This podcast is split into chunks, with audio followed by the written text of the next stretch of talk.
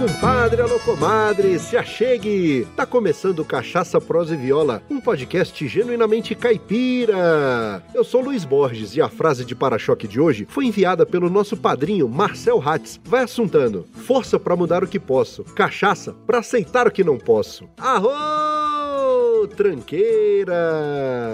E a prosa de hoje é com um produtor musical, radialista, violeiro e cantador que sempre defendeu a bandeira da autêntica cultura popular de raiz. Apesar de ser coromandelense, se considera um brasiliense, pois dos seus 63 anos de vida, 50 foram vividos aqui na capital federal.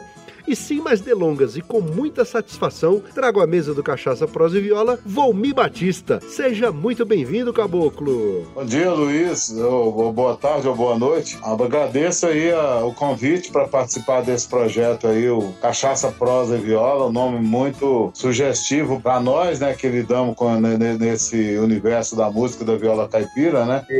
Vamos conversar e ver aonde nós vai chegar, né? ah, com certeza. Só vai dar em coisa boa, meu amigo. Conversando com o Vomi Batista, ainda mais com um trabalho novo sendo lançado, só pode dar em coisa boa.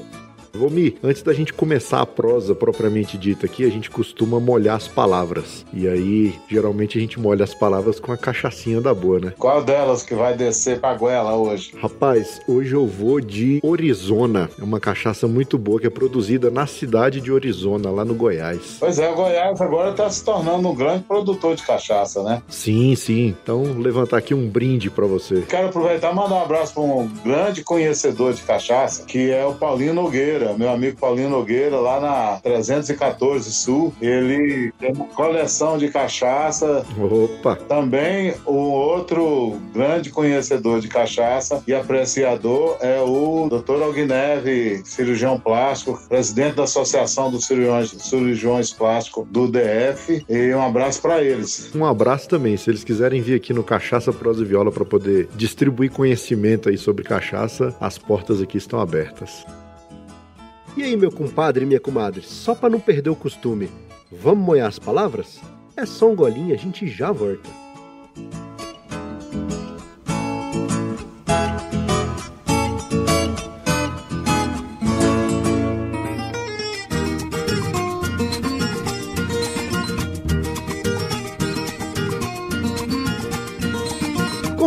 Compadre, comadre, em primeiro lugar, muito obrigado pela audiência. É sempre um prazer prosear com você aqui no Cachaça Prosa e Viola. Meus agradecimentos mais que especiais e sinceros a Marcel Hatz e Valdinei André da Silva, que são padrinhos do Cachaça Prosa e Viola.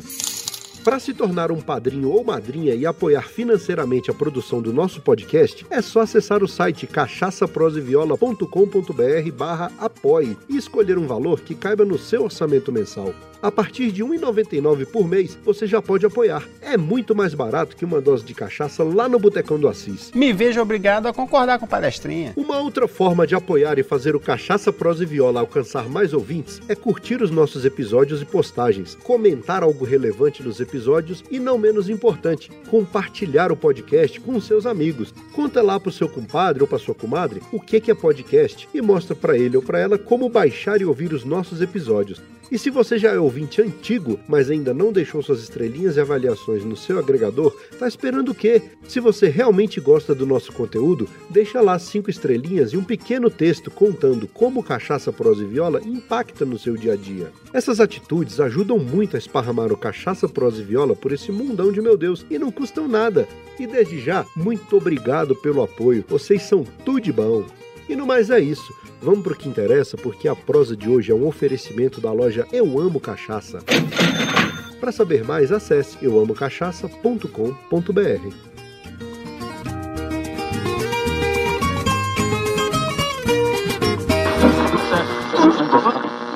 Amigo, faça um convite, top só se for agora. O meu rádio é diferente, a antena não enrola. Em um mundo virtual, o seu tempo você controla. Busque lá nas internet assunte meu podcast Cachaça, Prosa e Viola.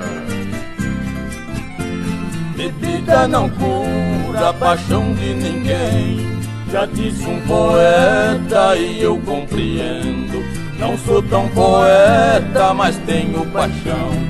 E é o remédio que eu recomendo.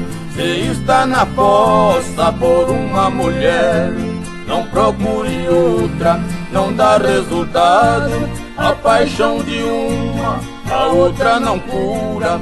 Você corre o risco de sofrer dobrado. Você sabe que eu já trabalhei com cachaça, né, Luiz? Sério? Pouca gente sabe disso. Talvez você era novo ainda, mas no início dos anos 2000, eu trabalhei num projeto aqui junto com o Brasil Braga, chamado Feira da Cachaça e de carne silvestre. Olha só. Então, a gente conseguiu na época é, reunir em torno de 150 marcas de cachaça diferentes nessa feira. Era um negócio estrondoso. Era tipo 5 mil, 8 mil pessoas por dia que iam apreciar, degustar cachaça. E naquela época estava muito é, em evidência a carne de avestruz, mas também conseguíamos trazer outras carnes que eram liberadas pelo Ibama, né? Para comercialização na época, o jacaré, a capivara, enfim, a feira era um sucesso. E inexplicavelmente, por volta de 2004, 2005, o governo do Distrito Federal resolveu taxar em 40% a entrada de cachaças de outros estados aqui no DF. E aí tornou viável.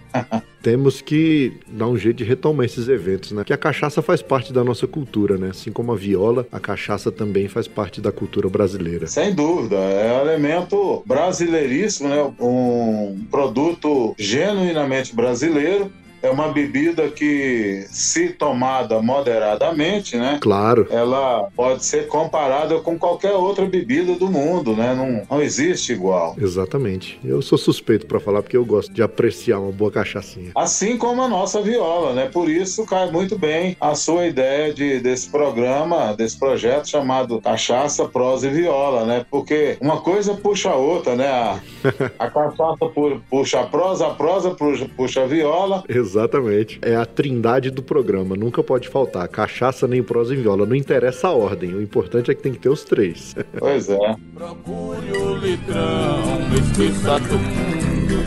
Não é vagabundo quem fica troado. Me sinto mais homem, com oito ou dez canas. Esqueço a fulana e tá tudo acabado.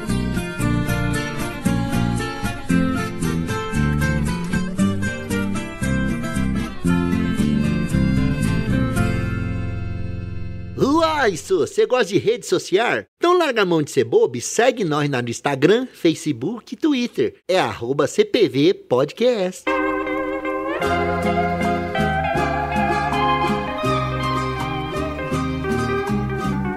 Mas e aí, Volney, conta um pouquinho pra gente aí das suas origens. Onde você nasceu, como é que foi sua infância? Rapaz, eu nasci numa fazenda chamada Fazenda Macaúba, no município de Vazante, mas bem na divisa com, com o município de Coromandel. Entendi. Eu fui batizado no, no lugar chamado Chapadão do Pau Terra, homenageado numa música do Goiás chamado Chapadão, uma música muito bonita, uma toada. Chapadão da passarada, revoando em mais de mil, na mais linda alvorada do interior do meu Brasil. Então eu fui batizado ali nessa cidade, nesse, nesse arraial, já no município de Coromandel. Por isso eu me considero coromandelense e não vazantino. Embora, quando meu pai foi me registrar, ele colocou no registro que eu tinha nascido em Vazante. e é, você sabe que, que é um rolo danado mineiro, é um rolo danado. Eu como me considero mais coromandelense do que vazantino e, aliás, hoje em dia eu me considero mais brasiliense porque dos meus 63 anos, 50 eu já estou em Brasília, né? Tem muito mais chão aqui no quadradinho do que lá em Coromandel, né?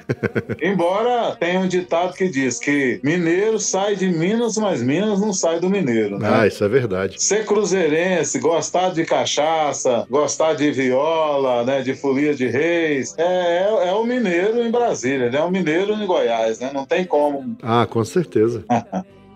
Num aceno de agonia, a canção aqui se encerra num contraste assustador.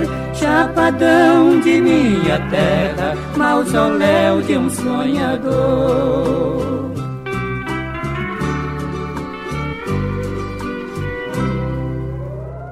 Olha só que bacana! O Cachaça Prosa e Viola faz parte da rede Agrocast, a primeira e maior rede de podcasts agro da podosfera brasileira. Conheça todos eles no site redeagrocast.com.br.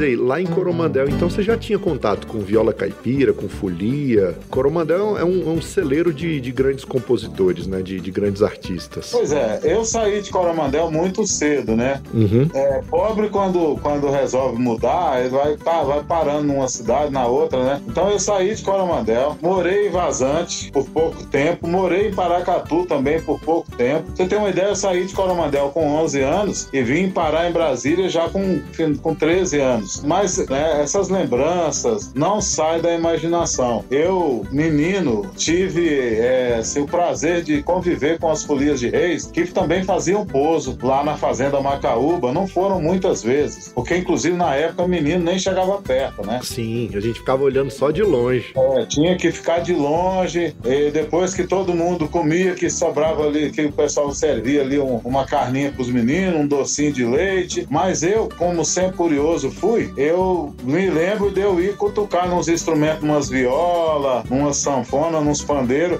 que os fulhão guardavam lá no quarto da fazenda, enquanto ia, ia comer, uhum. e eu ia lá e dava uma cutucadinha, sabe? Olha aí. Tive na lembrança também muito a, as visitas do Goiás lá em Coromandel. Eu lembro que eu, eu era menino no primário e tinha vez que a escola fechava quando chegava a notícia que o Goiás estava no Coromandel, ah, os professores suspendiam as aulas para é, homenagear o Goiás chegando em Coromandel, né? Era realmente uma celebridade, né? É, eu também tenho isso na memória, né? E como você disse, Coromandel sempre foi uma cidade muito musical por, pelo Goiás e parece que isso tá no sangue dos coromandelenses, porque eu me lembro dos primos, eu tinha um, eu tinha um primo que tinha uma, é, dois primos, irmãos, que tinha uma dupla chamava Curió e Sabiá. Olha aí.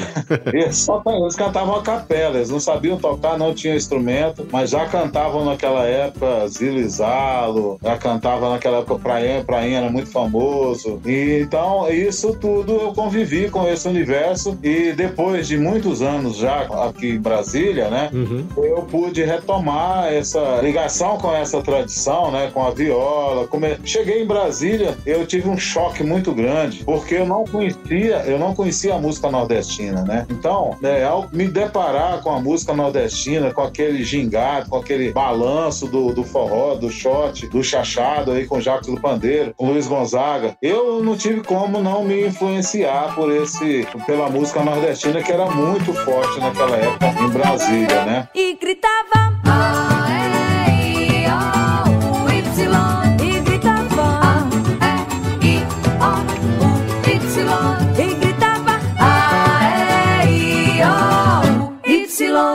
Eita nós! Quer fazer parte do nosso grupo de ouvintes do Telegram? Para participar, é só clicar no link que está no post desse episódio.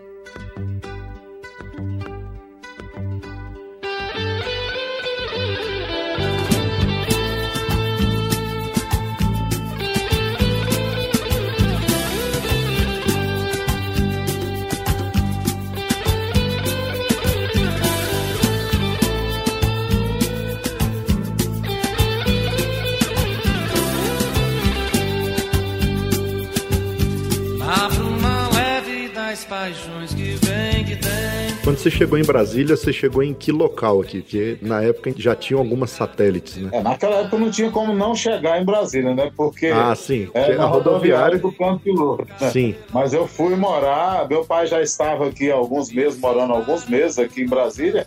É, e nós fomos morar em Taguatinga, na QNE. Olha aí. NE 37, me lembro até hoje do local aí, bem ao lado da Avenida Comercial em Taguatinga. E em Taguatinga eu, eu morei com meus pais durante 10 anos. E foi aí que eu, convivendo no SESI, é, no Bar do Careca, que eu tive contato assim maior com o movimento cultural de Brasília, né? Entendi. E esse movimento cultural comecei a fazer teatro, comecei fazendo teatro no SESI e tive a oportunidade de conhecer a banda Raulino na época época, Raulino Superssom 2000, que tinha como cantor o Gessé. Olha aí. Rimas de ventos e velas, vida que vem e que vai, a solidão que fica e entra, me arremessando contra o carro. Eu, eu- eu sou abençoado na, na música, de maneira geral, eu sou abençoado, porque eu, desde esse, de- da década de 70, desde o final, desse início, eu tive o prazer de conviver com esses, com esses ícones, né? Sim. E, enfim, é, ainda em Taguatinga, convivendo com, com artistas populares aí, me lembro do Pezão, do Chico Simões, da Help, muita gente boa. da- e, então eu já comecei a tocar violão, mas cantando gêneros nordestinos ou até rock, né? Uhum. Naquela época, Raul Seixas era muito forte, Alceu Valença, Sim. eu tocava até rock, já tive um desenvolvimento assim rápido, até por gostar muito de música, né? Quando eu mudei de, de Brasília, de, de Taguatinga, em, 19, em 1980, eu mudei para Goiás, eu fui para a cidade ocidental, morei lá uns três anos por aí, Entendi. e lá me propiciou, me propiciou também ter um contato com alguns, alguns violeiros que moravam por lá, né? Mas eu já tinha, nessa época, eu já tinha conhecimento da dupla Zé Mulato Cassiano, por exemplo, Uhum. do, da dupla advogado engenheiro, que já atuava bastante nessa época, no final dos anos 70. Sim. Tive, é, e tive, eu tinha tenho um primo, tem um primo meu que você até conhece ele, o Maurício, que tinha o trio, o trio Os Filhos de Coromandel. Ah, sim, lembro. Maurício, Henrique e Cordeirinho. Esse trio fez fama na época. Recordo as manhãs com o sol nascendo, a brisa trazendo um perfume de flor. Nesta cidade que é bem pequenina, mas é a rainha do interior.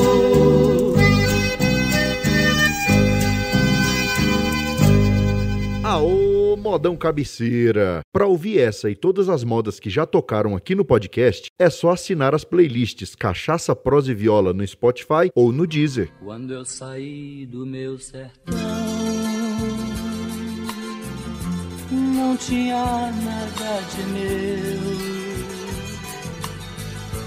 a não ser essa viola que foi meu pai quem me deu. Pelo mundo eu vou andando. Quando foi que o Volmir, roqueiro e forrozeiro, se encantou pela viola caipira? Então, na verdade, Luiz, tem uma historinha, que é, não é uma historinha, é uma historona, ela é comprida. Mas eu vou tentar só dar uma, pincelada. E, é, por volta de 1980, ainda, 81, eu, eu, eu trabalhava como tapeceiro. Eu, era, eu sobrevivia trabalhando como tapeceiro. Uhum. E era dos bons, hein? E eu conheci um amigo, um- conheci na época, né, né, nessas tapeçarias, um, povo- um caboclo de Patos de Minas, o Adilson, Adilson Siqueira. Mora aí no Vicente Pires, trabalha até hoje com tapeçaria. Esse cara foi um mestre para mim, sabe? Ele era, de, ele era de Patos de Minas e ele conhecia muito de Folia de Reis. E ele nunca to, não tocava, nunca tocou, mas ele cantava, tinha uma primeira muito boa. entendi. E começou a me levar para umas pescarias aí para as bandas de, do Rio Urucuia. Ah, E numa dessas, eu tive um contato com uma figura fantástica, um mestre da cultura popular chamado Tiele. Assim, nessa, nessa ocasião, ele me presenteou com uma. Ele me deu uma violinha que eu guardo até hoje como um amuleto. Você até deve ter visto essa viola. É. Quem vê os meus trabalhos vai observar que todos os meus trabalhos têm essa viola. é uma, que, é uma daquelas que tá lá no, no, no Clube do Violeiro Caipira, né? Isso, está em exposição aqui. Já quase todos os trabalhos que eu faço de cenografia, eu coloco ela como um elemento principal. E essa viola foi para mim assim, eu considero que uma um, assim, um impulso muito grande para eu conhecer a viola e gostar de viola. Ela para mim ela é sagrada, sabe? Entendi. As circunstâncias, as circunstâncias que, a- que essa viola veio parar na minha mão é, é muito interessante. Em outra oportunidade eu, eu conto a história toda. Aliás, tem até um, um vídeo, um projeto aí que eu participei. Eu esqueci o nome agora. Eu assisti Viola Central. Eu conto essa história. É verdade. Bom, mas enfim, e o Roberto Corrêa, eu já tinha conhecido, porque o Roberto também começou por volta de, de 80, né? Uhum. E ele só veio a criar o curso em 84, 85. Mas eu fui assistir um show do Roberto Corrêa, acho que foi o primeiro show que o Roberto Corrêa fez é, em teatro, que foi no Teatro Galpão, o antigo Teatro Galpão, ali na W3, onde é o, o Centro Cultural Renato Russo hoje. Sei. E lá eu falei pra ele, eu falei, "Ô, Roberto, eu, eu, eu, tenho, eu tenho uma viola, eu não sei tocar, mas eu tenho uma viola, uma viola muito bonita e tal. E ele foi na, lá na, na oficina de tapeçaria que eu trabalhava, ele foi uma vez lá conhecer essa viola. Ele não quis te comprar ela, não? Porque ele tem coleção também.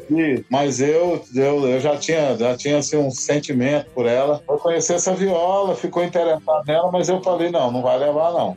E não, não entreguei. Aí ele falou: olha, você, a primeira coisa que você tem que fazer é comprar uma viola. Porque essa aqui não dá pra. Essa não dá tempo pra tocar nela, não. Aí me indicou uma viola xadrez. Eu comprei a minha primeira viola, foi uma viola xadrez. Paguei caro na época, mas era uma viola muito boa. Ela até pertence a um vizinho meu aqui, o Macedinho. Hoje em dia ela tá com ele. E então é, ele falou: olha, eu tô inaugurando um curso de viola na escola de música. Se você quiser ir lá, você matricula lá e tal. Aí eu fui. Mas como eu trabalhava muito e na verdade eu era meio boêmio, sabe? Aham. Não consegui prosseguir no curso lá com ele, não. Por isso eu até hoje sou o famoso violeiro embrião.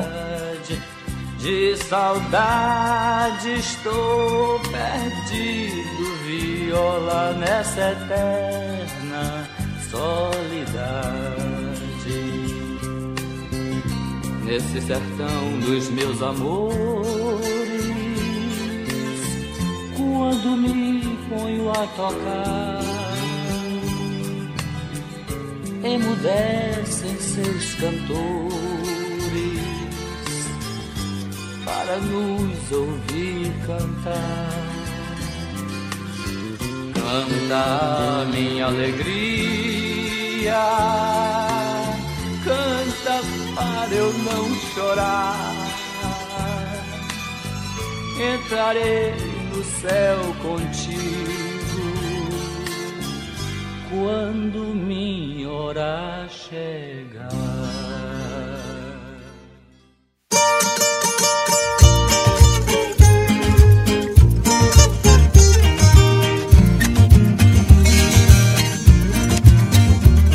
Tem gente que não gosta da classe de violeiros. No braço desta viola defendo meus companheiros. Pra destruir nossa classe, tem que me matar primeiro.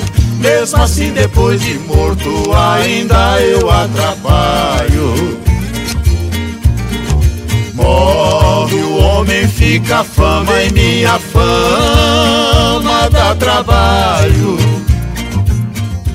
Surge a ideia do Clube do Violeiro Caipira? Eu já tinha essa, eh, já tinha essa, esse desgosto de conhecer esses artistas, todos esses violeiros, Reis Moura, Roberto, Zé Mulato Cassiano e tal, e não, e não, não ter shows. Eu, não- eu ia em shows. Naquela época tinha o projeto Pixinguinha, vinha grandes nomes da música, do samba, Paulinho da Viola e tal. eh, e os caipiras não estavam, né? Eu falei, pô, precisamos, precisamos criar um espaço, né? Isso já tinha o Clube do Choro nessa época. Você falou de Pixinguinha, desses caras aí, já era o Clube do Choro ou ainda não tinha o Clube do Choro? Era só um projeto? Tinha o Clube do Choro, mas era um movimento bem fraco. Naquela época estava em ascensão o rock, né? Sim. E infelizmente colocaram aquele rótulo em Brasília de Brasília capital do rock, que na verdade as bandas de rock que surgiram em Brasília, elas foram alcançar sucesso no Rio ou São Paulo. Sim, foram pro eixo ali sudeste, né? É, Brasília ficou só com, com o rótulo, o choro já estava em, em- em ascensão, a música caipira também e a música sertaneja em grande evidência, enfim. E aí, eu, numa dessas aí, eu conheci o Aparício, né? E nós começamos a tocar e tal. Aparício, que é patense, né? Uhum. Ou, ou Patureba, né? Ou Patife, né? Ou Pateta.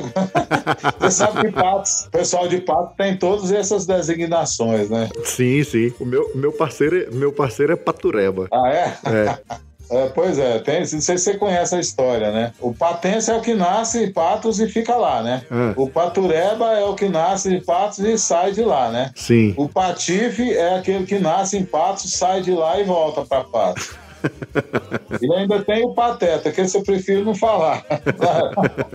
E o, Ap- e o Aparício, numa dessas, eh, quando a gente se conheceu e começamos a desenvolver essa ideia, a tocar junto, e não deu outra, né? Logo, já em 19, já no 1990, 91, a gente já estava com o Clube do Violeiro, hum, ainda informalmente, mas eh, já fazendo encontros, nós dois juntos, bastante empolgado, né? Abrindo portas mesmo, principalmente para Zé Mulato Cassiano, que naquela ocasião já estavam há quase 10 anos sem gravar, Sim. e o Clube do Violeiro já passou a existir a partir daí, então, né? Eu morava aqui no Núcleo Bandeirante, já na Candangolândia, mais, mais no Núcleo Bandeirante, e tinha uma influência boa aqui na, na- na administração regional, conseguia os espaços aqui, o salão comunitário, e nessa ocasião a gente já começou a trazer aqui Renato Andrade, né? E, e aí, em 1993, o Clube do Violeiro se, se tornou pessoa jurídica, definitivamente está até hoje. Fantástico. Tenho orgulho de dizer aí que eu faço parte do clube. Muitos anos, sou uma das duplas mais, mais nova que chegou por aí, mas tamo junto.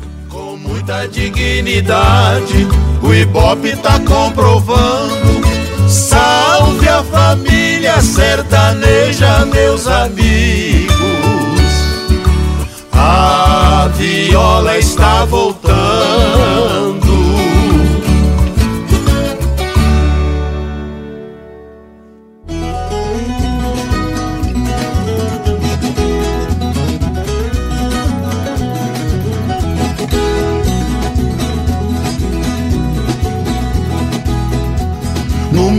Coração não quero mágoas. No meu coração quero é coisa boa. Mesmo que eu peça tréguas, meu coração não vive à toa. A balança tem seu peso e medida no degrau da vida para equilibrar. O bem que seja pra sempre que venha logo o momento desse amor multiplicar. Eu chego maneiro, chego com a luz da lua, e assim que o sol chegar, há de resplandecer.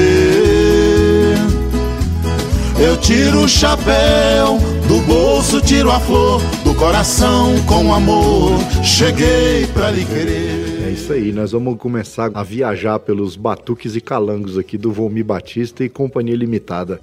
E de cara já começa com uma faixa bem interessante que é o Chegando Maneiro. A composição é do Juraildes da Cruz. Fala um pouquinho sobre essa moda aí. Eu sou um fã do Juraildes, né? Eu gosto muito do, do tipo de, de, de composição do Juraildes, a forma de, de linguagem que ele usa.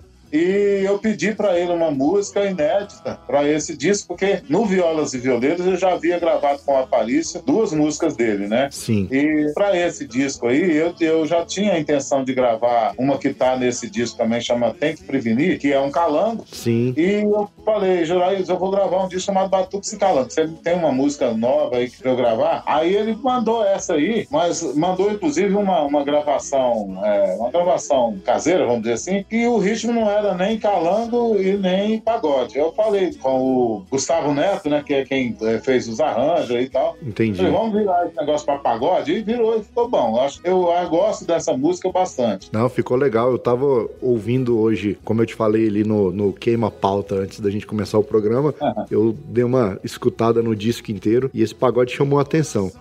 Batuques e calangos. O pessoal deve pensar assim, meu Deus, calango, bicho? Não, mas para o pessoal mais novo entender, calango é um ritmo, não é isso? É um ritmo caipira. É um bicho, né? É um bicho. É um bicho e um ritmo, né?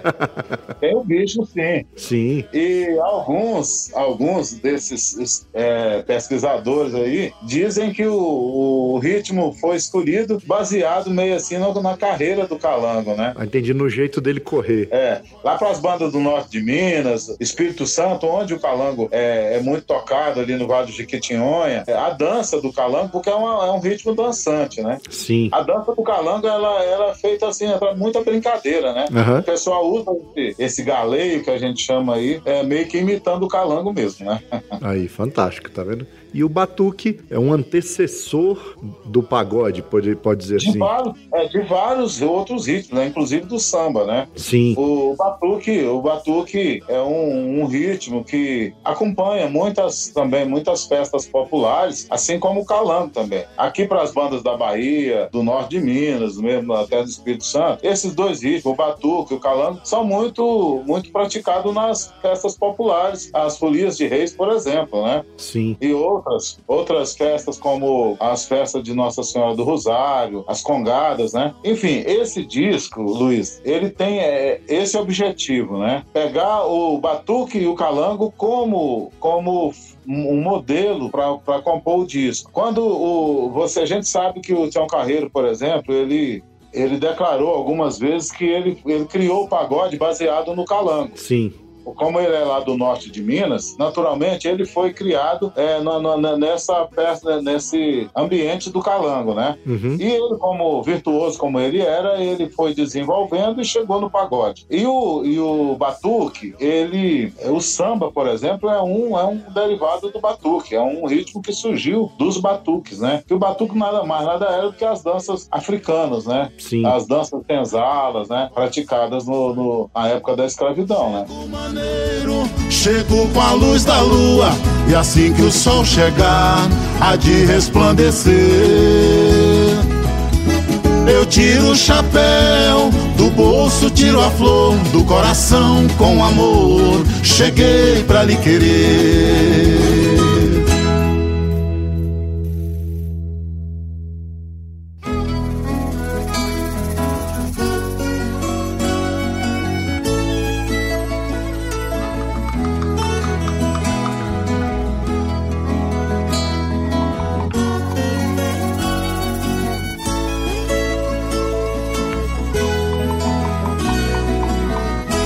Ei, caboclo, é mês de agosto. É o mês do meu gosto. Tem flor do ipê, sabiá chamando chuva. Tem eu e você, moreninha, boca de uva. Cai a noite, vem o dia. A passarada anuncia. Cerrado, chuva fria. É o fim da seca, é a alegria.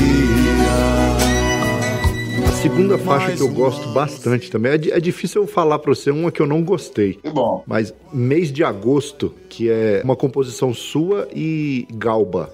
Fala dessa música aí. E, é- e o ritmo eu achei interessante também. Então, o Galba, nós, o Galba é um conterrâneo meu, ele era de Guardamó. A- Quando eu falei lá no início da Fazenda Macaúba, na verdade, eu e o Galba, nós nascemos mais ou menos uns 20 quilômetros numa fazenda da outra, sabe? Entendi. Só que ele no município de Guardamó e eu no município de Vazante.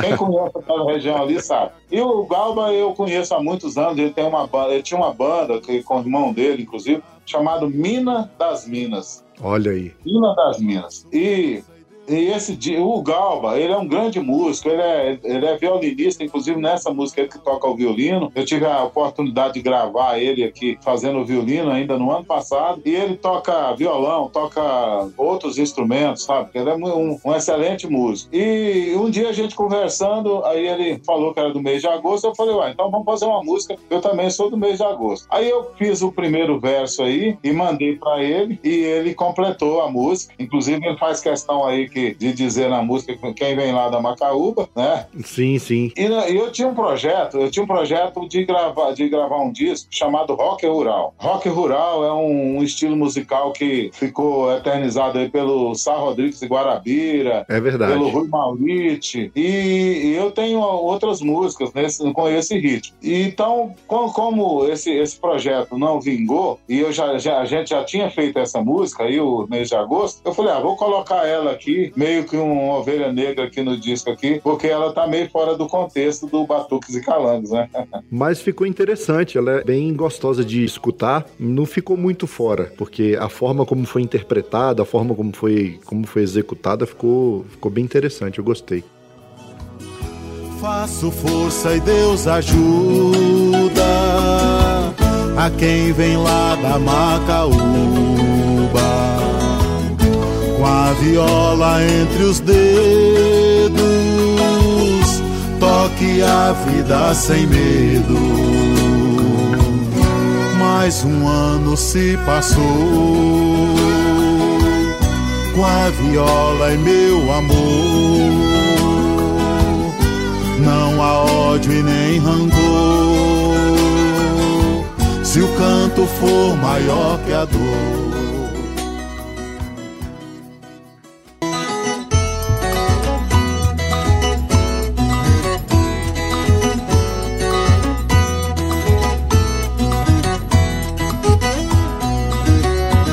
Calango não é tango, não é mambo nem fandango, mas pode ser dançado se o caboclo não for bambo. Mas pode ser dançado se o caboclo não for bambo. Calangue, eh, eh, ah, calangue, eh, eh, calangue, eh, eh, ah, calangue, ah. Mas pode ser dançado se o caboclo não for E aí vem o primeiro calango do disco, que a letra é, é muito divertida. Aliás, toda uma característica dos calangos é ter essa brincadeira nas letras, né? Que é o calango bambo. Dá até um trava-língua na hora de cantar. Pois é, da mesma forma, eu na verdade eu, eu mandei pro Galba na época, mandei umas 40, 50 poesias minhas, letras, né? Uhum. Eu vou, eu vou fazendo assim, eu sou poeta de, de agenda. Às vezes eu tô num lugar com a agenda na mão esperando uma reunião, um negócio, e vem uma ideia, eu vou, escrevo ali quatro, cinco frases e vou deixando, né? E eu peguei isso e mandei pro Galba. E ele gostou da ideia do Calango Bambo, né? E, na, e aí também nós desenvolvemos junto essa letra aí, né? A maior parte da letra é minha, mas o Galba também contribuiu aí. E a ideia do Calango Bambo é isso, é mostrar exatamente essa coisa do mito, né? Do mito da música e do, do bicho, né? Uhum, exatamente. Então eu faço essa brincadeira aí com o Calango Música e o Calango e o Calango Bicho, né? É, ó, fantástico. Ficou muito legal. Engraçado. E aí, vale a pena ressaltar nessa música aí, que é a primeira música é, que, do disco que tem a participação aí da minha filha e da minha esposa, né? Pois é, ela, elas cantaram junto com, com você, né? Nesse disco. Então, foi, foi assim uma ideia muito feliz, né? Porque a gente sempre canta junto na- nas brincadeiras caseiras, né? Uhum. Nas, nas reuniões de família, sempre cantamos junto. Mas até tem, até tem, na verdade, um projeto de gravar um disco com a Geralda, né? Olha aí, vai ser, vai, vai ser interessante. É, Ela tem a primeira voz muito boa, canta muito bem. Aí no disco aí eu falei, ah, vamos, em vez de, de contratar back vocal, vamos chamar a Geralda e a Mariana, que elas cantam muito bem, sempre me ajudaram a cantar. E gostei muito do resultado. Então o Calango Bambo é a primeira do disco, a primeira música que elas fazem o coral pra mim aí. Olha aí. Cantando comigo. Fantástico, ficou bom, eu gostei. Calangue, ah. Mas pode ser dançado se o caboclo não for bambo. Calango foi chamado pra fazer uma folia. Tava o sapo, tava a Gia, seu Jacu, dona Cutia. Todo mundo preparado pra fazer a cantoria. Sacou da sua viola e cantou com maestria. Eh, calangue, eh, eh, ah, calangue, calangue, ah. Calango de viola cantando de mestre guia.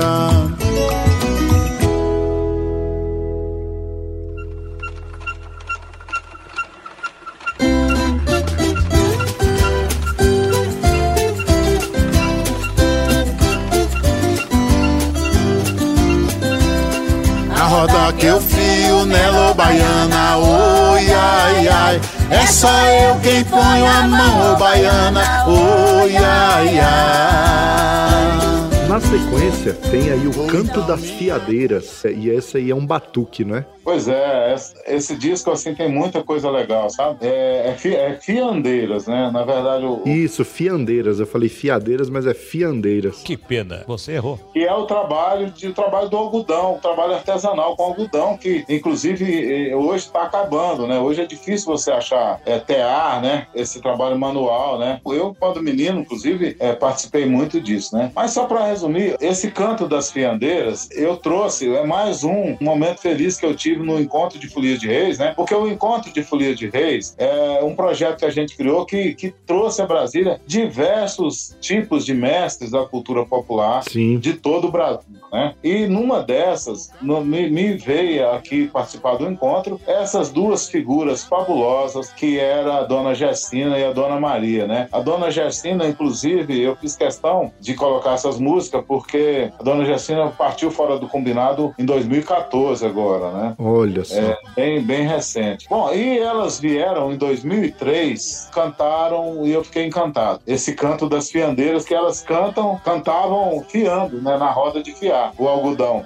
Era uma coisa fantástica, as pessoas ficaram encantadas, né? No ano seguinte, em 2004, elas vieram de novo lá de Sagarana, que elas são de Sagarana, Minas Gerais, né? Que é ali distrito, é um distrito ali de Arinos. E, e eu, aí eu peguei e falei, não, não vou deixar escapulir. Aí peguei e falei, ó, você, a senhora topa aí ali no estúdio comigo? Enfim, levei elas lá no Grilo. Falei, Grilo, vamos gravar essas senhoras cantando aqui, é, sem, sem nenhum propósito inicialmente, né? Gravamos, elas gravaram duas músicas. Na época, o Fernando, da dupla Fernando Elsmaí, estava aí gravando, estava participando também, né? Ele, Sim. o Fernando fez um ritmozinho para elas e elas gravaram essas duas músicas e ficou lá no Grilo. Quando foi agora, já agora recente, o Grilo falou: Valmir, tem, tem duas músicas gravadas aqui sua, que você gravou com as mulheres aqui. O que, que você vai fazer com isso? Eu falei: não, vamos botar no meu disco. Olha aí, fantástico. E aí começamos a estudar, né? Começamos a estudar como é que ficava melhor. E aí surgiu essa, essas, essa interpretação aí, eu cantando com elas. E tem, aí tem uma segunda música que chama Tá Tudo Errado, né? Sim. Que também eu, eu canto com elas aí. Sabe, pra mim foi uma honra muito grande ter, ter tido essa ideia de fazer esse trabalho. Ai, ai.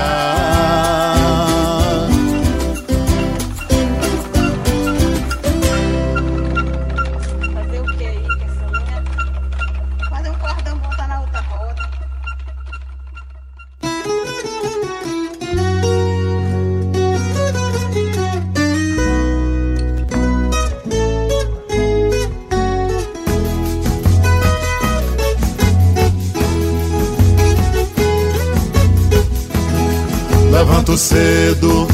madrugada, o galo nem cantou e eu já vou. O meu cavalo bem arriado, minha traia preparada pro labor. Ainda escuro, já tô na estrada, rompendo a alvorada que chegou.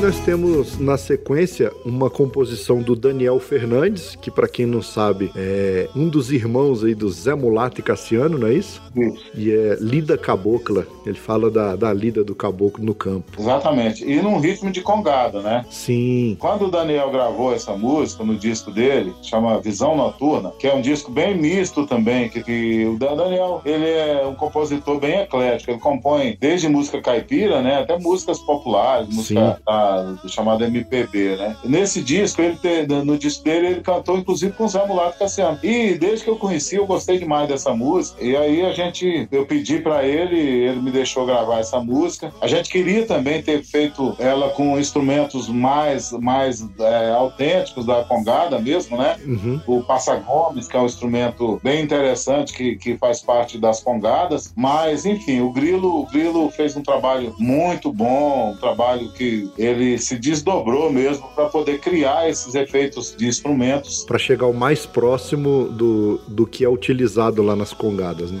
E o principal, né, Luiz? Assim, para mim, que eu, eu, eu me considero uma superação, que foi eu conseguir cantar essas músicas em duas vozes, né? Porque essa aí, principalmente, como a primeira, né? Toda, todas as músicas do disco, eu faço duas vozes, né? Olha aí. Mesmo- Mesmo tendo o coral da Geraldo e da Mariana, eu faço duas vozes. E essa aí, principalmente, essa música aí, Lida Cabocla, foi para mim foi uma, uma superação, porque é uma música difícil de cantar. Sim, em sim. duas vozes. É verdade. Graças a Deus dei conta.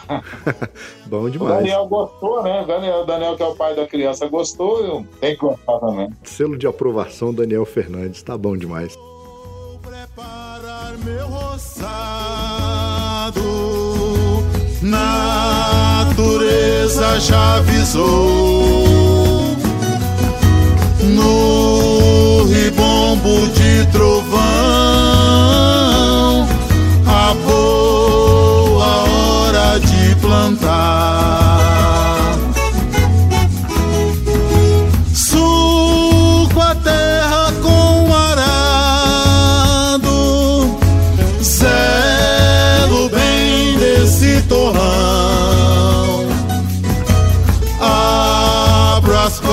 Botas de enxada e a semente vai ao chão.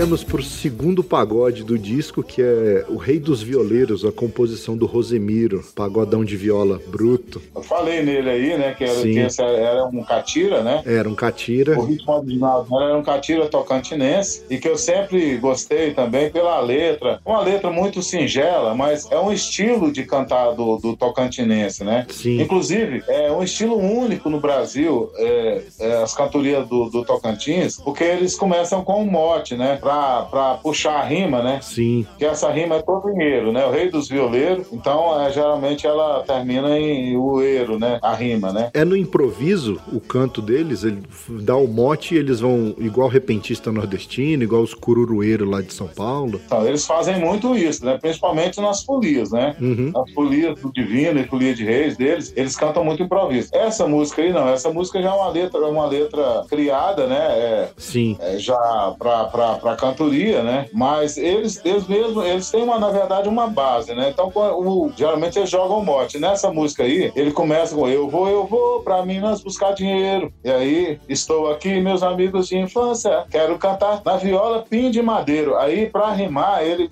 ele não fala pinho de madeira, ele fala pinho de madeiro.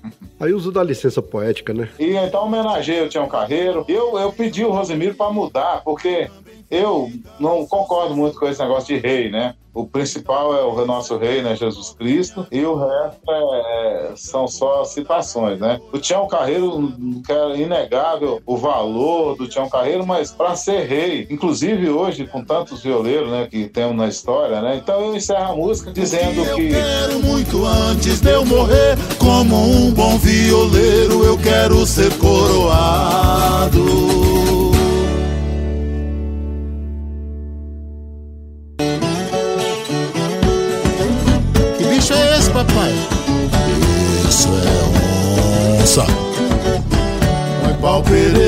Pau Pereira é um pau de opinião. Todo pau fulora e cai, só o pau Pereira não. Pau Pereira, pau Pereira é um pau de opinião. Todo pau fulora e cai, só o E aí tem um outro batuque agora, que é um domínio público, Batuque da Rainha. Conta um pouco pra gente desse batuque. Pois é, eu, eu frequento Colinas do Sul, não sei se você conhece. Não. Colinas do Sul fica depois de Alto Paraíso, na Chapada dos Veadeiros. Eu frequento Colinas do Sul há mais de 30 anos. E desde que eu fui a Colinas a primeira vez, eu fiquei encantado com essa festa que tem lá que chama Caçada da Rainha. A Caçada da Rainha é uma festa de origem é, africana que só existe aqui nessa região de Goiás. É, já do, ali Tocantins, até por Arraias, por ali, tem ela também, mas ela só existe aqui no norte de Goiás. Formosa, é, São João da Aliança, Alto Paraíso, por aí, sabe? Entendi. E é, a música que, que- a música que, que embala essa festa chama Batuque da Rainha. Hum, interessante. Mas é uma, é uma festa muito interessante que remonta à, à libertação dos escravos pela princesa Isabel. E por isso a rainha, é, a rainha contada nessa festa, refere-se à princesa Isabel. Interessante. Enfim, e é uma música de origem afro, como eu falei, do batuque, né? Então, Sim. são versos, são versos de domínio público, né? De, são versos que, que, que ninguém sabe quem foi que criou. E é, são, e é, uma, é uma cantoria que eles começam a cantar lá, tipo, seis horas da tarde, passa de meia-noite e não acaba a cantoria. Nossa. Entra um batuqueiro, sai outro, cada um que entra traz um- um- uma- uma- uns versos diferentes. E, e ela, e ela, o interessante do Batuque da Rainha é que lá em Colina do Sul eles usam um tambor que eles chamam de tambor onça. Eu só vi lá, eu não conheço em outro lugar. O tambor onça ele é um, um tipo de um cuicão. Pra você ter uma ideia do tamanho desse tambor, ele são dois, dois tocadores para tocar ele. Ah, Um tocador que fica montado nele, fazendo a marcação no corpo couro, e um outro que fica sentado atrás do tambor, puxando a vareta, dando a, a, a fazendo O som da cuíca. fica um cuicão. É fantástico. E também acompanha a viola, né? Acompanha a caixa de folia, acompanha pandeiros. E a gente fez aí, na mesma coisa da música do Tocantins, nós não tivemos como trazer esse tambor, que era a minha intenção, mas não tivemos como trazer esse tambor para a gravação no estúdio, né? Uhum. Devido à situação da pandemia. É, mas mesmo assim, da mesma forma, o Grilo também fez um trabalho realmente de maestro e conseguiu reproduzir esse som que ficou. Até o pessoal de lá, de Colinas do Sul, já ouviu e aprovou. Olha aí. E é essa história. E nessa música aí, eu pedi também com o Padre Pereira da Viola pra acrescentar aí alguns versos da, do batuque dele, né? Sim. O batuque lá do Vado Chiquetinhonha, né? Grande Pereira da Viola. Que ele já havia gravado. Então eu fiz uma misturada aí pra dar um, um- uma encorpada no, no batuque. Pra dar um tempero, né? Isso aí. Misturam tempero mineiro com goiana. E também tem aí a presença muito forte das vozes aí, da Geralda e da Mariana. Já pode seguir carreira já, Valmir. Pode botar essas mulheres pra cantar mais aí, viu? Ah, agora eu não vou perder a oportunidade, não. Com certeza. rei seu, a rainha minha. Lá vem o rei e a rainha. O rei é seu, a rainha é minha. Lá vem o rei e a rainha. O rei é seu, a rainha é minha. O rei é seu, a rainha é minha. Lá vem o rei o rei é de couro, é de couro só. A rainha é de ouro, é de ouro sol. E o rei é de couro, é de couro só. A rainha é de ouro, é de ouro sol. E o rei é de couro, é de couro só. A rainha é de ouro, é de ouro. E a rainha é de ouro, é de ouro só. O rei é de couro, é de couro sol.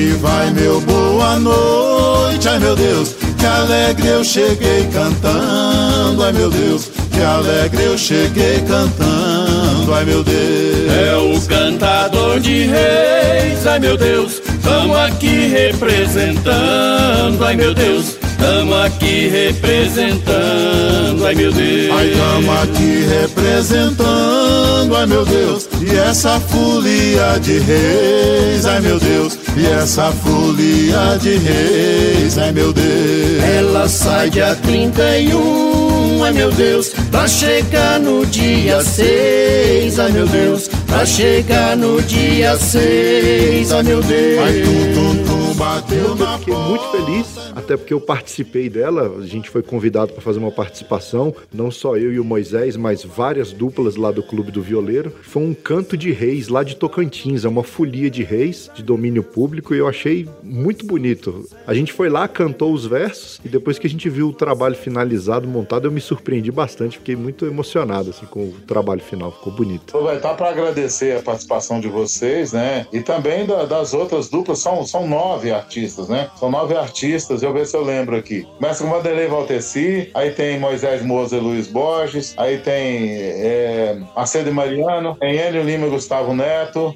Agora você vai ter que me ajudar aí pra não pecar com ninguém. Idelbrando e Barcelos, Anderes e Fernandes, Tem Aparício Ribeiro, tem Karen Parreira, Zé Mulato Cassiano e o Volmir Batista. eu vou me Batista lá. Quando eu resolvi que eu tinha que botar uma folia, eu, eu conheço bastante de folia, né? De folia de reis, graças a Deus, né? Graças aos três reis santos. Folia do divino também, eu conheço bastante. E, mas eu, eu fiquei pensando qual folia que seria, da, que teria um diferencial, né? Uhum. Eu conhecia essa folia do Tocantins, eu falei, ah, vai ser essa. Mas eu falei, é muito comprida pra eu cantar sozinho, né? Eu falei, vai ficar meio maçante, né? Aí eu tive essa ideia, falei, ah, vou convidar meus amigos aqui e tal, apesar do momento, né? Não, não, não tá fácil, mas vocês toparam gravar. Eu acho que ficou muito bom o resultado, sabe? Todo mundo gosta, todo mundo acha, acha muito, muito legal essa forma que, dessa participação de vocês todos nesse- nessa música. E eu quero agradecer, porque para mim foi uma honra participar. Eu falo por mim, falo pelo Moisés também. A gente ficou muito feliz pelo convite e feliz em participar. E realmente, todo mundo que escuta, pessoal para quem eu já mostrei, tem elogiado bastante. Falando, nossa, mas que folia que ficou bonita essa, ficou ajeitada. Ai meu Deus, que presente aqui estão, ai meu Deus. O primeiro é Belchior, ai meu Deus. Rei Gaspar e Baltazar, ai meu Deus. Rei Gaspar e Baltazar, ai meu Deus. Ai 25 de dezembro, ai meu Deus.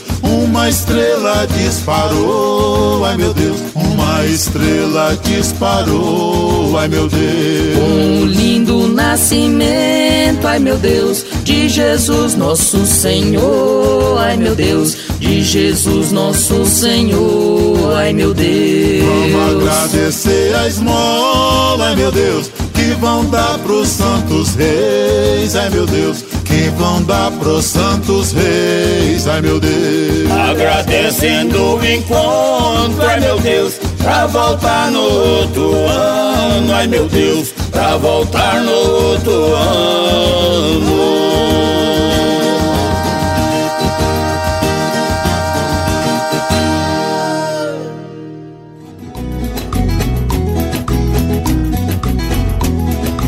Gosto do pão de queijo no café da manhã.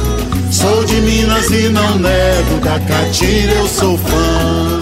Eu gosto do pão de queijo no café da manhã. Sou de Minas e não nego, da catira eu sou fã.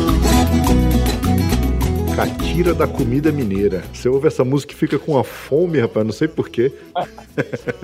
Eu queria gravar essa música no meu disco por conta do programa, porque essa música é do Rubinho do Vale. Sim. É um companheiro, é um grande compositor também da música popular brasileira, um grande cantador. E essa música, eu queria gravar ela porque eu, de vez em quando eu toco ela no meu programa, como abertura do programa, né? Porque o programa Violas e Violeiros é, sempre teve essa ligação com a culinária, né? Principalmente como é seis horas da manhã, com o café da manhã, né? Sim. Então, a- eu mais o Aparício, a gente fazia muito essa brincadeira. Ah, vamos comer um pão de queijo, tomar um café, porque é seis horas da manhã, tá na hora, né? E a gente, a gente é, quando a gente ia fazer lá na Rádio Cultura mesmo, a gente recebia até bandejada de pão de queijo lá. Tinha gente que ia levar bandeja de pão de queijo pra gente lá na rádio. Que beleza, tá Por vendo? causa dessa brincadeira, né? E aí eu, eu falei, ah, vou gravar essa música, porque eu vou usar ela eu mesmo cantando, né? O Rubinho deixou, mas é, pelas dificuldades que nós tivemos no estúdio, né? Eu queria ter levado o- os considerados, né? O grupo de catilhos considerados. Sim. Pra fazer um catira bem arrojado nessa música. Mas, como a gente já disse, né? O grilo resolve tudo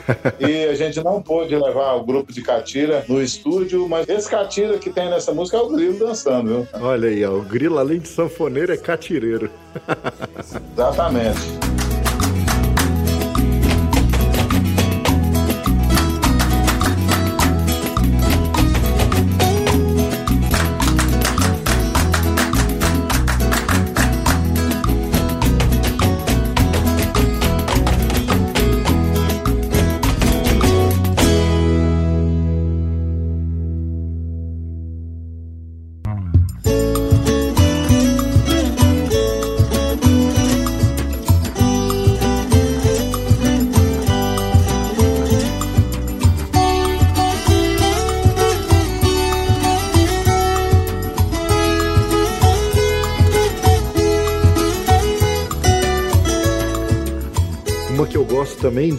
Azevedo, Resposta de Poeta Sertanejo. Uma letra muito bonita. Você vê, Luiz, essa música, eu, eu não sei quantas gravações que eu conheço dessa música. Eu sempre gostei dessa música, essa música é do, do, do, se não me engano, do primeiro ou do segundo disco do Theo Azevedo, um disco muito bonito que ele gravou, chamado Guerrilheiro da Natura. Sim, já ouvi, já ouvi. E esse disco eu tenho é, o LP aqui, e eu, eu rodei esse disco. E o Theo é muito meu amigo, inclusive eu devo ao Theo uma inspiração para fazer o encontro de Folia de Reis aqui em Brasília. Porque eu sempre, quando, sempre acompanhei o Theo e ligava pro Theo lá em São Paulo. E, e ele um dia me convidou para ir conhecer o encontro de Folia de Reis, que ele faz até hoje num arraialzinho perto de Montes Claros, chamado São José de Alto Belo. Sim. Isso, eu fui em 1996. Tem tempo, eu tinha 16 anos. 1996, que eu fui nesse encontro dele fiquei encantado, sabe? Eu nunca vi tanta diversidade cultural numa festa só. Eu vou contar só uma para você e para seus ouvintes, é, que eu conheci lá. Você sabe que aquela região ali é uma das maiores produtoras de piqui do Brasil, né? Sim. Eles faziam lá nesse encontro de violeiros de, de, de folia de reis do Tel, eles faziam um concurso do maior piqui da região. Olha aí, o povo acha que o piqui é de Goiás. Pra vocês terem uma ideia, o piqui que ganhou o concurso nessa época que eu fui lá, pesava 1 kg e 100 gramas. Mas ele inteiro ou não? Só o caroço? Inteiro, Ah, inteiro, tá. inteiro. E eu trouxe de lá o terceiro lugar, o Theo me deu o terceiro lugar, pesava 900 gramas. Olha aí, rapaz. Pra você ter uma ideia, só, só isso dá uma ideia da diversidade cultural que essa festa apresentava. Quando eu voltei de lá, eu depois eu fui mais umas diversas vezes lá nessa, nessa festa do Theo Azevedo. Mas eu voltei com a ideia fixa de fazer um evento semelhante aqui em Brasília. E aí, só em 2001 eu consegui fazer o primeiro encontro de folia de reis. E tentando copiar um pouco das, da- dessa diversidade cultural, mas estava longe de ser, até porque a região lá era bem propícia, né? A região, aquela região de Montes Claros, é uma região riquíssima, inclusive a região das melhores cachaças do Brasil, é, são fabricadas ali naquela região, né? Excelente. Enfim, tem um punhado de gravação dessa música aí. Eu me aventurei a gravar e tal, me disse que gostou da, da interpretação. Eu, quem sou eu para não gostar, né? É claro. Não formei em faculdade, sou formado no sertão, cantando simplicidade.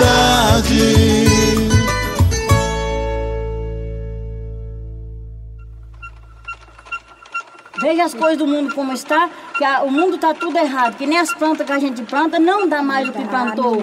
As coisas que plantei na sua casa, o que, que Pois foi que é, você fez, tia, o Mara? que aconteceu, né? Pois veja como é que ficou a minha planta, a semente que eu Vai me levei. ajudar, minha tia, que eu não dou conta de cuidar. É porque você não aguou, Nossa Mara. senhora. Veja como é que ficou criatura. minha planta. Pois é, deu Eu- tudo errado. Deu tudo errado, veja como ficou. E aí vem mais uma da dona Gersina e da dona Maria. Então, eu já falei lá atrás um pouco né, sobre a, a dona Jacina e a dona Maria, né? E a letra é muito interessante, né? Um, é uma brincadeira dela, né? Mas conta pra gente aí a história do corrido. É um ritmo diferente? Como é que é? Então, o corrido, é, na verdade, é um ritmo que ele é derivado do o corrido, que muita gente conhece aí, por exemplo, que Silveira Silveirinha gravou, né? Muita gente, tipo Ciganinha, né? Ô Ciganinha, ô...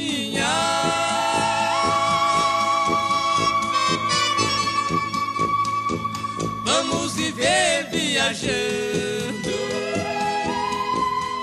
Que aquele, aquele corrido, ele é de origem mexicana. Porém, no interior, aqui principalmente no norte de Minas, aqui na região de Goiás, vários ritmos são... é, quando são acelerados, eles passam, eles falam que é corrido. Então, por exemplo, tem o batuque corrido, tem o calango corrido, Ah. tem o lumbu corrido, entendeu? Entendi. Pois, então, por isso que eu dei o, é, o título desse ritmo aí de corrido, porque ele ficou um batuque mais acelerado, entendeu? Ai, ficou bacana, ficou legal. Plantei um pé de jaca, nasceu um pé de cajá. Eu plantei um pé de inhame, nasceu um pé de cará. Até o pé de gameleira enfloresceu e deu hangar.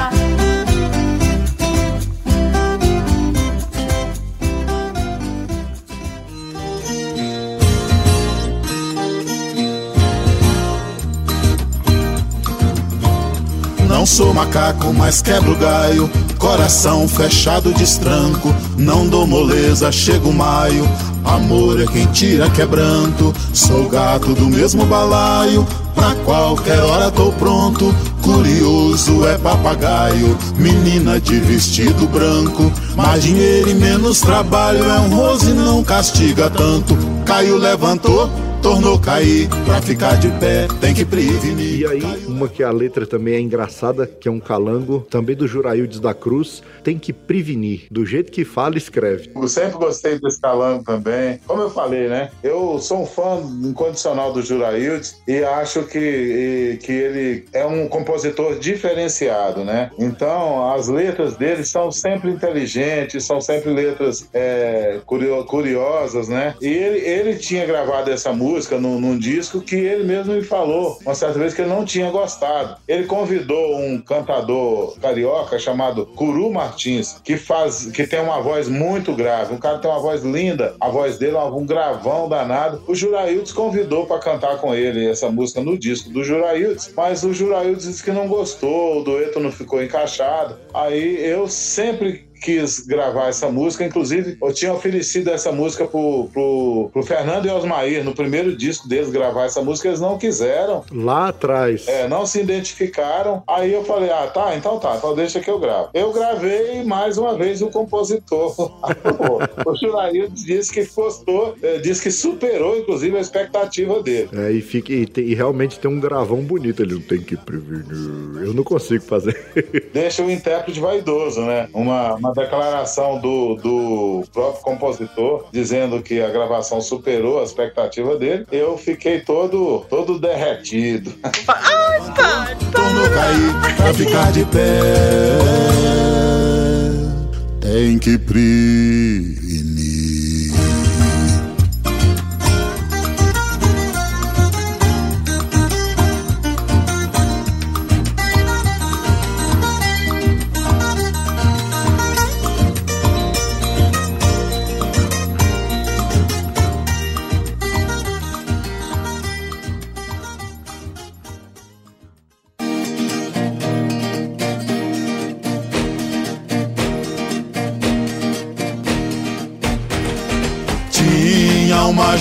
De boi, hoje é só recordação. Um chamava boi estrela e o outro de boi pavão.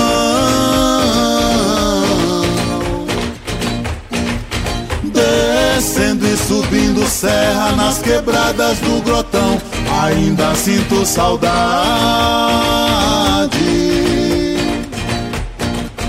E também muita paixão.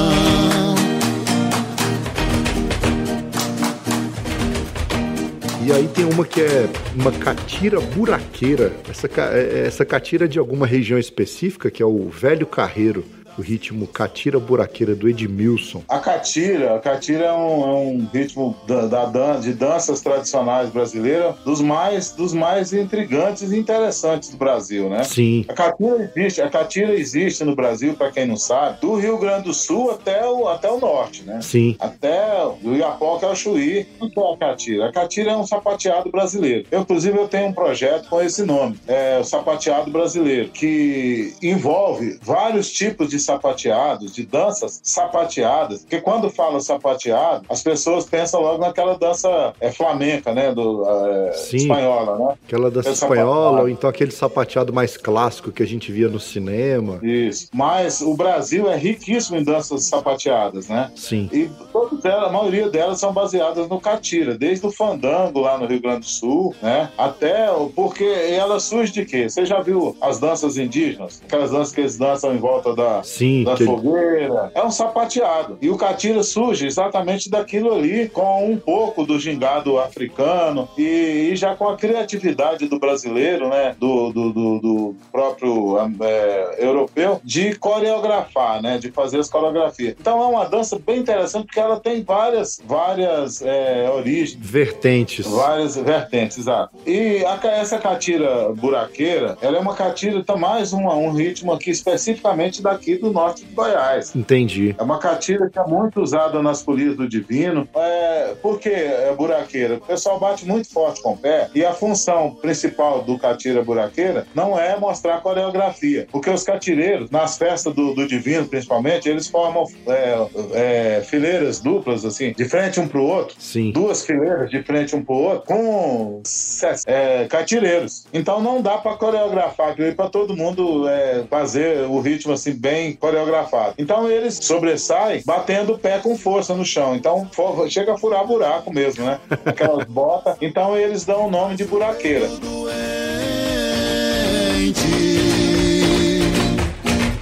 Não esqueço boi estrela, nem tampouco boi pavão, minha junta de primeira.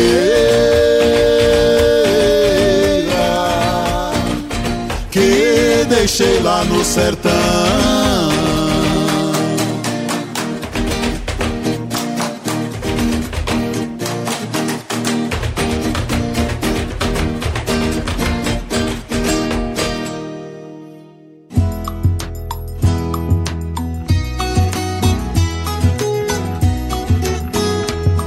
Vou brincar no calango do seu Enoque. É um toque de balanço, eu não me canso de dançar. Eu vou ligeiro, feito bala de bodoque. Quem não quer baiar reboque, seu Enoque vai gostar. Ô Maria, leva eu pra lá.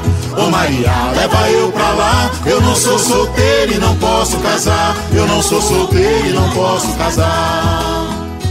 E aí, pra finalizar o, o disco com chave de ouro, tem o Calango do Seu Enoque, que é do Rubinho do Vale. Mais uma, mais uma música que eu sempre gostei de cantar, né? Porque é, o Luiz Faria, seu, seu xará, né? O Luiz Faria, você conhece, é lá de Campinas. Grande Luiz Faria. O Luiz Faria, meu, mu- muito meu amigo, Luiz Faria. A gente tá até já há alguns anos, 10 anos, tentando escrever um livro, mas a gente não tem conseguido chegar no final desse livro. E o Luiz Faria sempre fala que, assim, que uma coisa que me identifica aqui com é, os demais violeiros e cantadores é, é- é essa coisa do, do calango, né? De cantar o calango, porque uma, quase ninguém canta, né? É verdade. Alguns violeiros, assim, têm coragem de, de cantar esse ritmo que é muito específico, né? Não, não é uma coisa de fazer sucesso, né? Pra ser bem sincero, eu conheci calango como, como ritmo musical e tudo, e cantoria, foi com você cantando e com o Pereira da Viola. Até então eu não tinha ouvido, ouvia falar, mas não sabia. Aquele negócio, assim,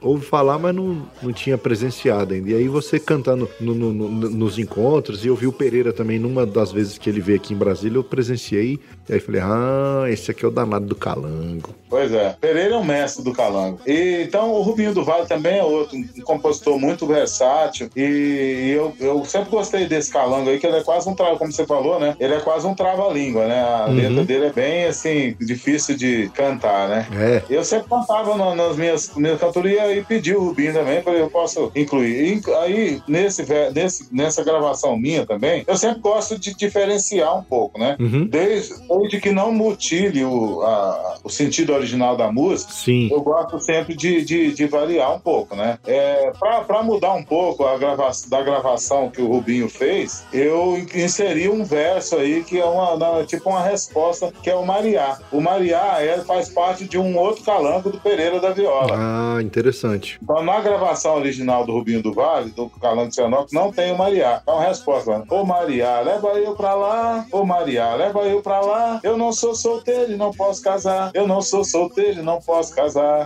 Porque, inclusive, inclusive, com isso aí eu pude ter a participação da Geralda e da Mariana também nessa cantoria. No calango do Enoque elas cantaram também, né? E eu queria, nessa música, até. Eu queria ter inserido uma guitarra. Convidei um amigo meu, que é o, o Tilo de Araújo. Então, é um roqueiro, um roqueiro muito bom. Aí, aí de Taguatinga, ele tá morando agora em São Paulo. E essa foi uma das dificuldades, que eu achei que ele tava em Taguatinga ainda. Que eu queria que ele tivesse feito uma guitarra aí nessa, nesse calango, pra dar um diferencial maior ainda, sabe? Porque eu sempre gosto de, de- de- também de. Não gosto de fazer as coisas muito padronizadas, não, né? Pra dar uma, uma, é, uma diferenciada, uma inovada, vamos dizer assim, né? Exato, uma inovada. Subiu um rato na perna da minha comadre. Foram chamar o compadre pra ver o que aconteceu. Tiraram a roupa da comadre, sacudiu. Ninguém sabe, ninguém viu onde o rato se escondeu. Ô Maria, leva eu pra lá. Ô Maria, leva eu pra lá. Eu não sou solteiro e não posso casar. Eu não sou solteiro e não posso casar. O disco todo ficou muito bom. Como eu disse, eu escutei hoje, assim, parei, coloquei o fone de ouvido e fui escutando uma por uma. E realmente é uma viagem cultural. A minha impressão do disco, né? Que é uma, é uma grande viagem cultural pro interiorzão do Brasil, pros interiores, né? Eu costumo falar que o Brasil tem vários interiores. Você vai mergulhando, quanto mais interno, você vai vendo que tem aquela cultura bem arraigada mesmo. E tá de parabéns, cara. Eu acho que foi um grande documento fonográfico, né? Que foi produzido aí. Só tenho a te parabenizar. Muito, muito bom. É, eu tô, como te falei, né, tô muito agradecido por agradecer a Deus, né, e todas as pessoas que me ajudaram a fazer esse trabalho. Foi muita gente, vocês, é, e o pessoal que tocou lá no disco, né, que a gente teve que contar com poucas participações, por caso o Gustavo fez quase tudo de cordas, né, Uhum. e o, e o Moranguinho fez toda a, é, a parte da percussão também, né. Grande O Morango. Grilo, eu dei uma de percussionista lá, de criador de efeitos especiais. Então, muito, muito bom, principalmente por eu ter, nesse, nesse tempo difícil, ter conseguido eh, essas belas participações aí, né? A Geralda e a Mariana, Cantando também no disco, ter, ter tido a, a felicidade de ter essas duas, a gravação da, da dona Gessina e da dona Maria guardada, né? Sim. Que me propiciou ter feito esse, essa, essa, essa dueto com elas, sabe? Uma coisa assim, pra mim, uma realização realmente muito boa. Bom demais. Eu quero agradecer também a Luana e a Karen também, que, Sim. que ajudaram lá no FAC, né, para poder aprovar o projeto lá no FAC, fazer o projeto, elaborar direitinho. E, e esse projeto, na verdade, é o, o projeto chama Caboclo. É um projeto que eu espero conseguir é, dar, dar sequência nesse projeto, porque Caboclo é uma identidade minha, né? Eu criei essa identidade, essa forma de, de, de tratar as pessoas, caboclos e caboclas, né? Sim, eu sim. acho eu acho um, o caboclo, a, a figura é, do caboclo na cultura popular brasileira, uma das figuras diferenciadas. Porque o caboclo, para mim, é, ele está representado em todas as, as, as figuras brasileiras, entendeu? Sim. Então, é, esse projeto Caboclo, eu pretendo fazer filmes, livros, quem sabe outros discos com esse, com esse projeto, com a identidade do Caboclo. Sempre ligado à viola caipira, né? Com certeza. Cara, e é, é muito importante esse encontro de violeiros e violeiras aqui do Distrito Federal, o encontro de folia de reis do Distrito Federal. Eu digo para você que essa nova safra de violeiro que apareceu, inclusive eu, que comecei, eu tocava violão desde muito pequeno, desde 10 anos de idade, sempre tocando violão, sempre envolvido com música. E no encontro de folia de reis, que foi lá na casa do cantador, eu conheci o seu Badia Medeiros. Eu até falei isso no episódio passado. E aí, graças a um encontro desse, eu tive a oportunidade de conhecê-lo pessoalmente, de conversar com ele. Ele ensinou o Davi a bater palma, bater o pé ali, uns primeiros passinhos ali de catira. O Davi era pequenininho, de uns 3, 4 anos de idade. E ele olhou para mim e falou assim: Ah, eu tava com um chapéuzinho, aquele chapéu de alpaca que a gente costuma usar, uma camisa xadrez. Ele falou: Ah, você tem uma cara de violeiro? Eu falei: Isso, eu badia só a cara mesmo, porque tocar eu não toco não. Ele, você toca, você que não sabe. Aí botou a viola dele na minha mão e falou: Quer ver? Faz aí, você já toca o quê? Eu falei: Violão. Ele, não, então não é fácil fácil. Aí mostrou um Mi, mostrou umas notas lá. Aí, tá vendo? Você é violeiro. Aí foi quando eu comprei uma viola e comecei a mexer. Conheci o Diego depois, através do Vanderlei. E tudo graças a esse, esses encontros que proporcionam essa, essa reunião de violeiros, essa reunião de foliões de reis. E a gente não vê só música, a gente tem muita cultura ali de culinária, é, exposição artística, artesanato, é uma riqueza enorme. Então, mais uma vez, muito obrigado aí por fomentar essa cultura há tantos anos aí em Brasília e, e, persistir e empunhar e levantar essa bandeira da cultura caipira.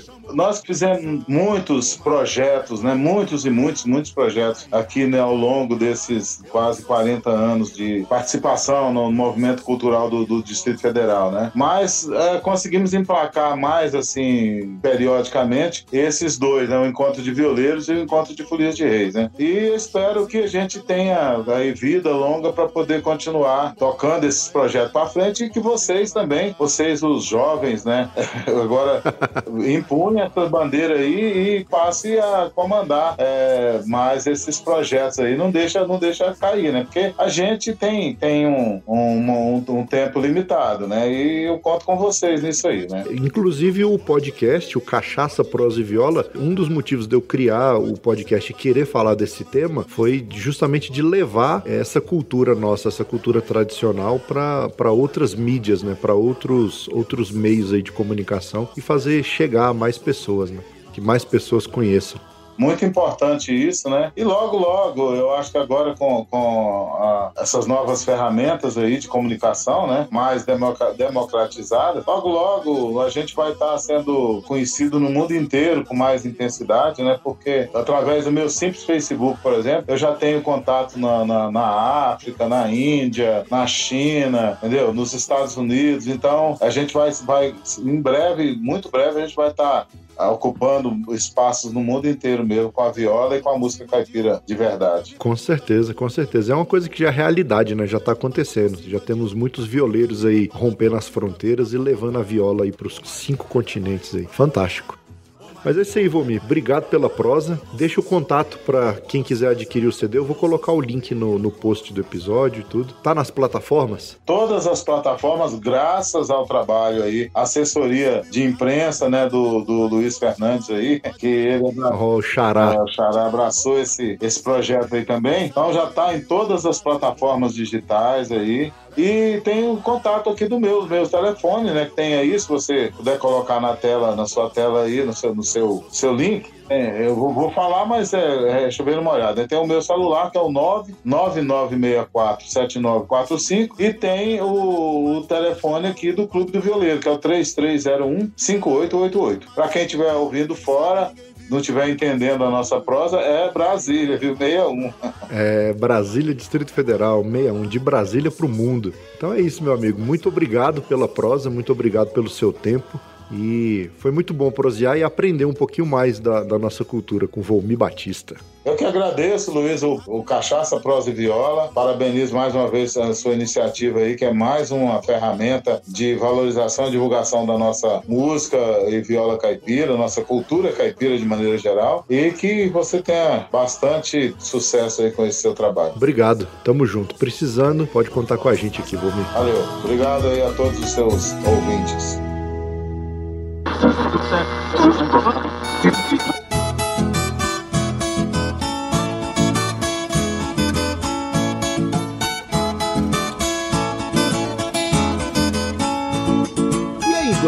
Prosa? Então deixe seu comentário sobre o que você achou e compartilhe o episódio com seus compadres e suas comadres e ajuda nós a esparramar a cultura da viola e da cachaça por esse mundão de meu Deus. Os programas são semanais e os novos episódios são publicados sempre às quartas-feiras, mas como é podcast, você tem a liberdade para baixar e ouvir onde e quando quiser. Assunto é só, estamos no mês de novembro e este é o último mês para enviar a sua frase e participar da promoção CPV para choque. Então não perca tempo e acesse cachaçaprosaeviola.com.br barra CPV para choque. Preencha o formulário e envie a sua frase. Você pode mandar várias frases diferentes, só não vale mandar a mesma frase várias vezes. Lembrando que as frases que foram enviadas entre 1 e 31 de outubro participam do sorteio que será realizado agora em novembro. E as frases enviadas entre 1 e 30 de de novembro participarão do sorteio de dezembro. E quando você entrar no site para enviar a frase, acesse também a nossa loja de produtos oficiais. Lá tem camisas femininas, masculinas e plus size, além das canecas e eco bags, todos com estampas exclusivas do Cachaça Prosa e Viola. Lembrando que todo o lucro obtido com a venda dos produtos é revertido em melhorias técnicas aqui no nosso podcast. E como a gente já está se aproximando do Natal, eu resolvi criar o cupom de desconto CPV 2020. No momento da compra, informe esse cupom, esse código CPV 2020 e você vai ganhar 20% de desconto no valor da sua compra. No mais é isso. Muito obrigado pela audiência. Até o próximo episódio e tchau!